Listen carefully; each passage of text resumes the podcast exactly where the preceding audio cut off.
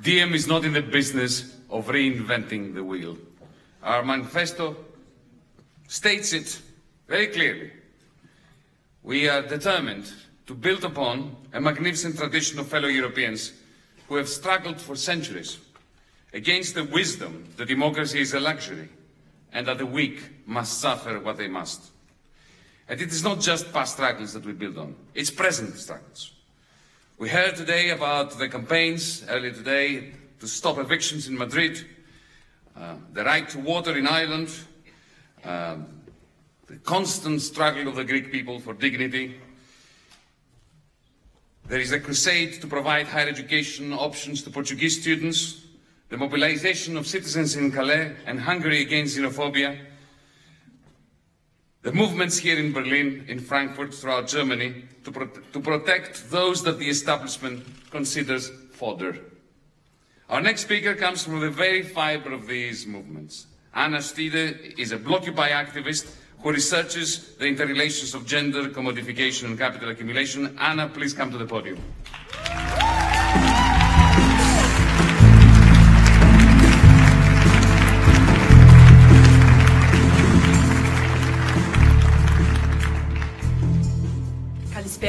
Good evening.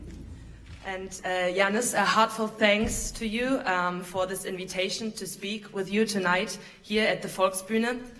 After you visited us at the Blockupy meeting last Sunday, it is great to have now the opportunity to continue this conversation here.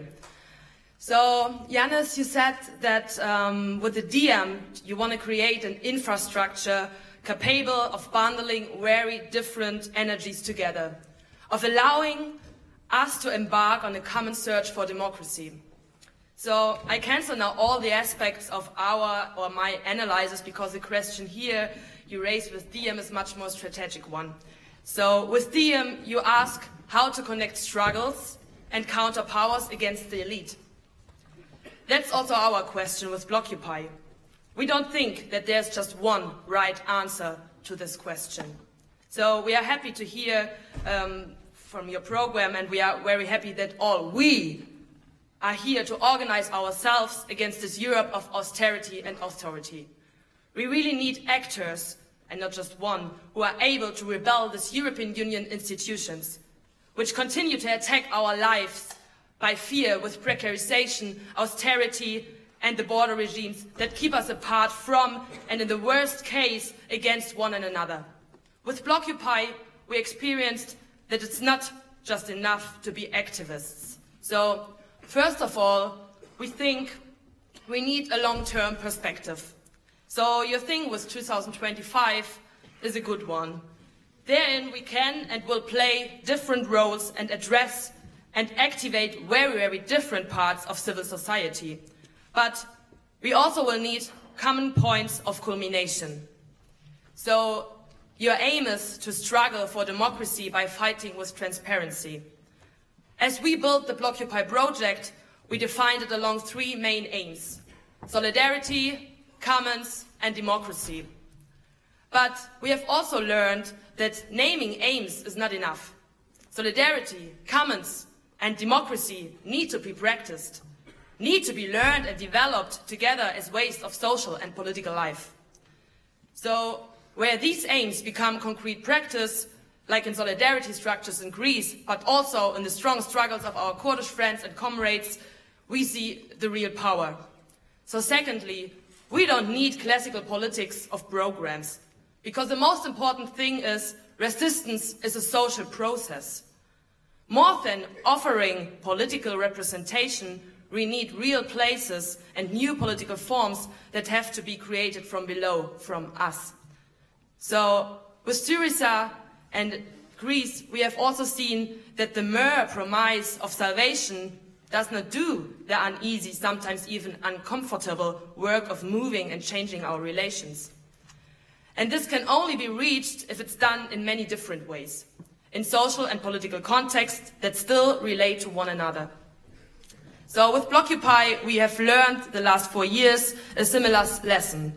Creating a strong network or alliance does not automatically lead to progressive transformation.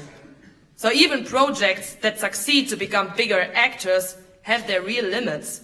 So if they are not real, if they are not based in material, everyday life, they cannot work as struggles against fear, racism, and loneliness.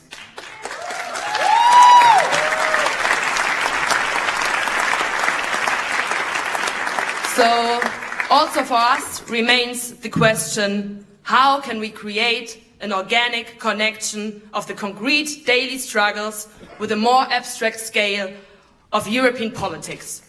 And for that, we have to accept the very different logics of struggles.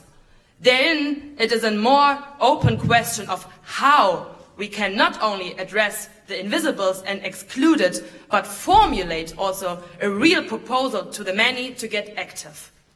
So thirdly, we have to shake our habits. We need a heterogeneous left. And in this way, we should consider tonight potential political forms and address the question of how we transform our own politics. How can we be heterogeneous but not fragmented? How can we relate to each other and hopefully to many, many more? So fourthly, we really have to be disobedient. Blockupy is a pan-European answer on the streets against austerity and authority. Perhaps it's time to get forward and beyond the question of a plan A, B or C, but creating a new internationalism where we mark our contradiction on the streets and squares and develop our progressive visions there. This also means that we must first develop a better understanding of our own embedded being in the local, here, right now.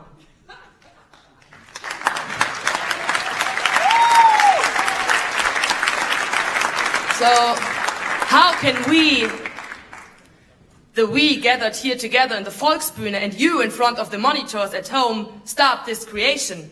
I pose this question not only to you, Yanis, but to all of us who are willing to make a difference. What can, what can and will be the concrete difference from tomorrow on? After the starting point of Diem, right here in Berlin, for example. So we promised you on Sunday uh, to share some conclusions of our Blockupy gathering the last weekend, and there are some major lines and proposals I would like to share with you, ending my statement. So first, together with our friends from all over Europe, we are heading for a first transnational mobilization to Berlin this autumn. A chance to mark, block and demonstrate against the leading politics of inhumanity, suppression, fear and war.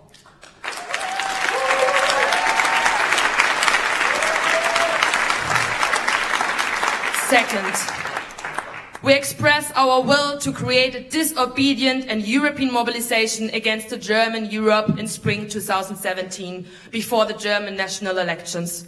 This is an open invitation to everyone to join us or invent their own pictures in such an offensive. Third, with many of our friends, we found it super important to support the mobilizations against the border regime and support the decentralized action day of the social strike platform, which will take place the 1st of March. And finally, fourth, some of us are now focusing on the urban space, creating structures for solidarity for all. We learned from the Welcome initiatives that it's time to struggle in solidarity for a better life, for struggling against generalized and normalized precarity and finding supportive and rebellious ways of living together. In Berlin, this is starting in the open initiative Berlin für alle, Berlin for all, an initiative which also started in other cities right now. Everyone is welcome to join us in the initial gate uh, gathering of that initiative on February the 14th here in Berlin. In this sense, we like to look forward together for the spring that will come. But don't worry, nobody is forced to join Blockupy. But let's act together as movements do, and let's act together in the squares of Berlin and all over Europe and also beyond. So, really, let us be fearless. Let us interrupt this regime of suppression.